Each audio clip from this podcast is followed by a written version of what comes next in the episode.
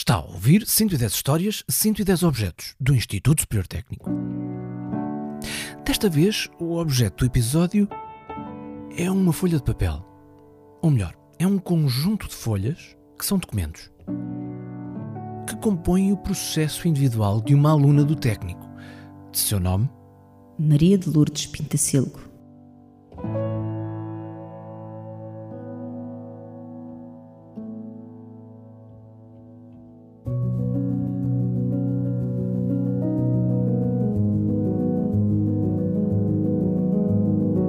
Nasceu em Abrantes, em 1930, e viveu aí os primeiros anos da sua infância. Uh, Depois, com sete anos, veio para Lisboa. Os pais separaram-se. Filha de uma burguesia confortável. Tinha um irmão e, portanto, a vinda para Lisboa foi para casa de um tio militar que a engenheira Maria Espintacil depois vai dizer que teve importância no seu percurso, nomeadamente até na poesia. Portanto, o tio gostava muito de poesia e, portanto, é algo que, que a engenheira Maria Espintacil vai cultivando ao longo da vida. Mesmo nota-se no seu discurso político, há sempre uh, referências, citações, enfim, Uh, nunca se desliga da poesia e da literatura. Bom, antes de tudo mais, muito obrigado por nos estar a dar esses preciosos dados biográficos, mas pode dizer-nos quem é? Eu sou o Alexandre Tujal, trabalho no Museu da Presença da República, principalmente como investigador e curador ou co-curador. Mas dizia, portanto, veio para Lisboa, para a Rua Lucinda Simões, onde fez, acabou uh, a escolaridade primária. Depois, no liceu, foi para o, Filipa, o Dona Filipa de Lencastre, aqui perto. Aqui E era boa aluna? Foi uma brilhante aluna, no, no, portanto, naquilo que nós diríamos hoje o secundário, até ao antigo sétimo ano, portanto, hoje o equivalente ao décimo primeiro ano, foi, enfim, terminou com 18 valores, como consta até do certificado que está no processo individual que o arquivo do técnico tem bem guardado. O tal processo de que vamos falar daqui a pouco. Uh, portanto, foi uma brilhante aluna. E foi-se destacando, não só em termos dos conhecimentos, como líder também. Depois entrou para o técnico no ano de 47-48, portanto, o primeiro ano letivo. Dizem as pessoas que conviveram com ela que cedo tomou consciência do seu papel de mulher e, portanto, da ausência das mulheres na vida uh, política, nas organizações e, portanto, que veio para o técnico por gosto, mas também por decisão racional, ou seja, dizia-se que não havia mulheres engenheiras e ela disse: então eu vou tirar um curso de engenharia. E, e, na verdade, ao longo do seu curso, dos cinco anos, Engenharia Químico-Industrial, assim era o nome na altura, eram cerca de 250 alunos, sendo que três eram mulheres. Portanto, foi aqui uma, uma, uma pioneira.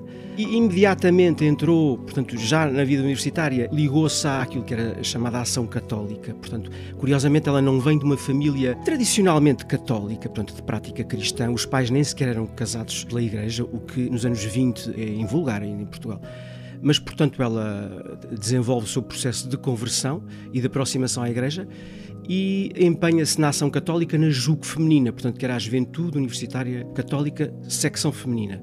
E portanto rapidamente é líder o seu feitio é, é, é, também de uma líder, enfim, alguém que sabe ouvir e que, e que, precisa de ouvir as outras pessoas, mas que toma a liderança com facilidade. E chega a presidente da JU, que nessa condição presida um ao primeiro Congresso Internacional da Juventude Universitária Católica, em partilha, digamos assim, com Adélio Cedas Nunes, também outra figura da nossa cultura e da nossa academia nacional, e portanto até 53 desenvolve o, o curso de, de engenharia, sendo uma boa aluna, licenciou-se com 14,9 assim também consta do rol das notas do documento que também está no arquivo. Arquivo que está no técnico e vai continuar a estar no técnico, mas que desde há algum tempo tem ajuda extra no tratamento documental. Ajuda da Universidade de Lisboa.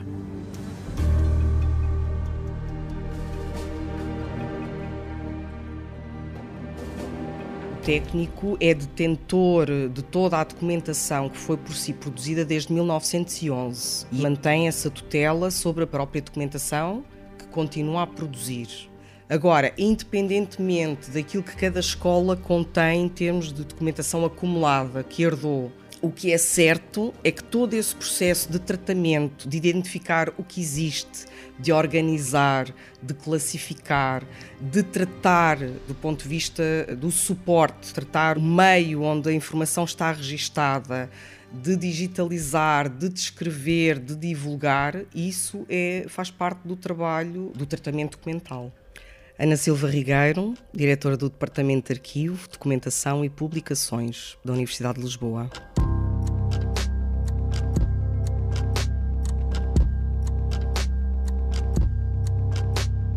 Todas as interações que existem entre um agente, neste caso a aluna Maria de Lourdes Pintacil, e o Instituto Superior Técnico, que é para se documentar como aluna, quer para se documentar em relação àquilo que ela conquistou como aluna, nomeadamente as cadeiras que realizou, os trabalhos que apresentou, as notas que conquistou, os colegas de turma que teve, portanto, a partir daí podemos ramificar isto numa multiplicidade muito grande de outras investigações. É registado passo a passo ao longo do processo dela como aluna, desde o momento que entra até ao momento que conclui. Os processos individuais, a parte que fica de prova sobre as pessoas que já não estão, permite-nos fazer recuar no tempo e ir à procura da pessoa. E os processos individuais, os documentos sobre alguém, neste caso concreto, que foi aluna do Instituto Superior Técnico, dá-nos a possibilidade de acompanhar o processo que a Maria de Lourdes Pintacilco teve como aluna. Portanto, o processo conta-nos a sua história. Temos muitas solicitações de acesso a processos individuais de um conjunto de pessoas conhecidas da política, do meio cultural, por exemplo, para desenvolver eh, trabalhos de investigação, para desenvolver documentários, uh, filmes, livros. Isto é ir à pesquisa da pessoa, não é? É tentar apurar e perceber sobre alguém que já não está connosco, sobre alguém que já não existe, o que é que ficou documentado e que prova que aquela pessoa existiu e que atividades é que foram desenvolvidas e que também nos deixam de ver um bocadinho daquilo que era a pessoa.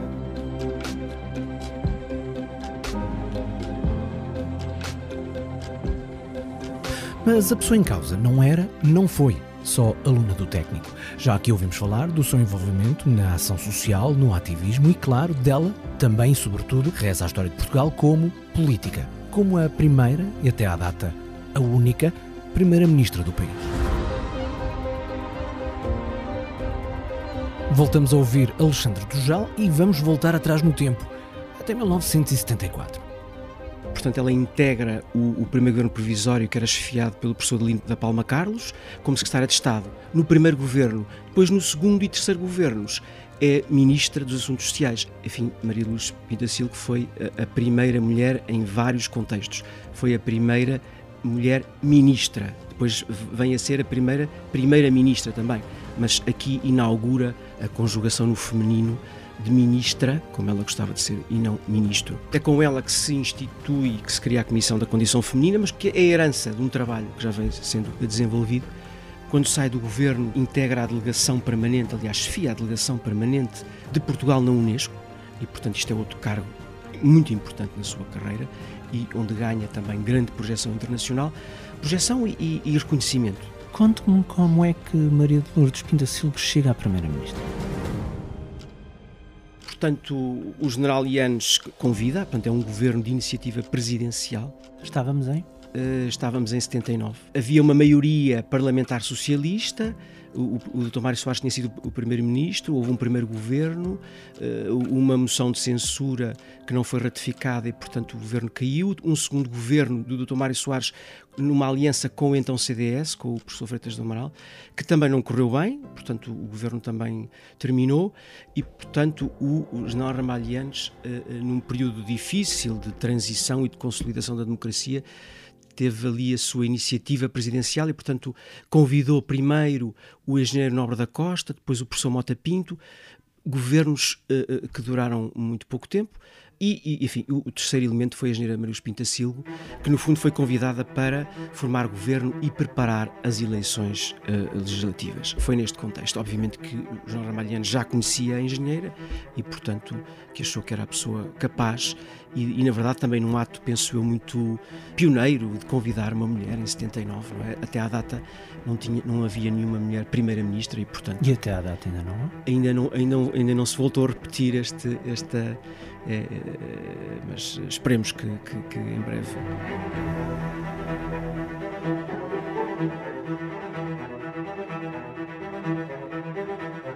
Maria de Lourdes Pintacilgo morreu a 10 de julho de 2004 com 74 anos de idade. Mas o legado que deixou e o exemplo que foi não são esquecidos. São, aliás, lembrados constantemente em vários contextos e várias iniciativas. Uma delas, da responsabilidade da escola que a formou como engenheira, o Instituto Superior Técnico. A ideia do, do prémio Maria de Lourdes Pintacilgo uh, veio uh, da constatação de que muitas áreas de engenharia não são muito atraentes para as raparigas, para as mulheres.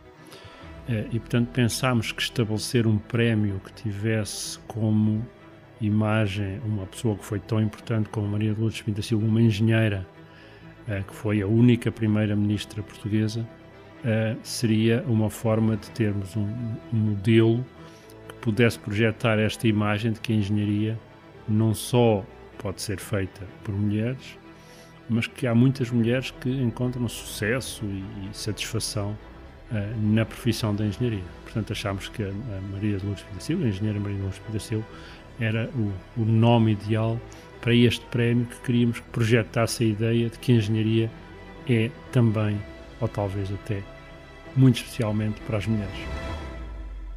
Sou Orlindo Oliveira, sou professor no Instituto Superior Técnico e fui presidente do Instituto Superior Técnico entre 2012 e 2019.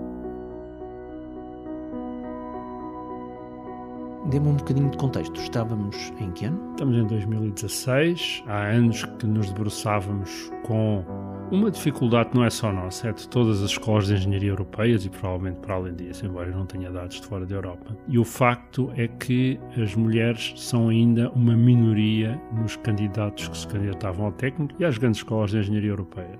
Este é um problema antigo, é um problema que dura há décadas. É verdade que algumas engenharias onde há muitas mulheres, biológica, biomédica, mas globalmente, se vimos todas as engenharias, as mulheres são uma, uma minoria eh, no número de candidatos e depois são também uma minoria na área da engenharia. Algumas áreas é particularmente dramático. Áreas que eu até pensaria que eram particularmente adequadas para as mulheres, como a engenharia informática, a engenharia eletrotécnica, têm uma fração muito baixa, na ordem dos 20%, às vezes menos, de, de candidatas raparigas. E, portanto, decidimos criar, criar esse prémio. Na altura estabelecemos contactos, o prémio teve um patrocinador e, portanto, o prémio tem associado um, um, valor pecuniário. E também o criamos neste modelo especial em que o prémio é de facto atribuído a duas pessoas, a uma engenheira que já está avançada na sua carreira, que já demonstrou provas e que é uma pessoa conhecida, etc. E é também atribuída a uma jovem graduada e, portanto, fazemos ali esta, esta ideia de um, um role model, um, modelo de carreira e uma pessoa mais nova que também mostra que tem, que tem esse potencial. E, portanto, desde 2016, talvez com exceção do ano da pandemia, penso, uh, tem sido atribuído este prémio e foram já distinguidas pessoas que são importantes na, na sociedade portuguesa e, e até internacional e achamos que são de facto exemplos de como a engenharia pode dar carreiras brilhantes para as mulheres.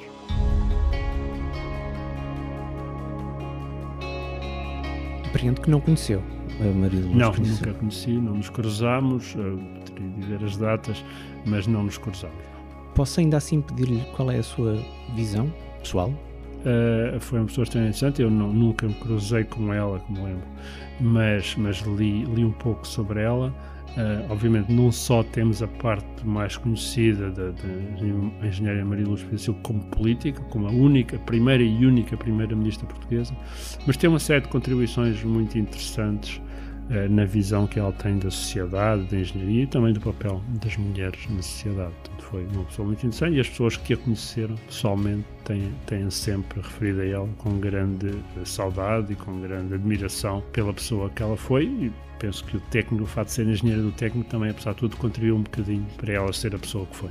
Esta é a visão do professor Arlindo Oliveira, que foi presidente do técnico até 2019. A perspectiva dela era sempre uma perspectiva, penso eu, de construção e de abertura ao outro, não de exclusão. Portanto, hoje falamos muito também de uma sociedade inclusiva e, portanto, inclusão a todos os níveis e, portanto, também do pensamento, nunca deixando de afirmar os seus princípios, as suas ideias. E esta é a opinião do investigador Alexandre Tujal, curador do Museu da Presidência Portuguesa. Quanto a Ana Silva Rigueiro, a diretora do Departamento de Arquivo, Documentação e Publicações da Universidade de Lisboa, apercebo-me agora está a pedir-me a palavra para fechar o episódio? Sim, aproveitava o mote, Marco, para dar conta que hum, a Universidade de Lisboa acaba de implementar um sistema de gestão de arquivos para toda a Universidade de Lisboa e teremos brevemente a oportunidade de poder pesquisar o processo da Maria de Lourdes Pintacilgo e também de poder ter acesso a algumas representações digitais do seu processo individual.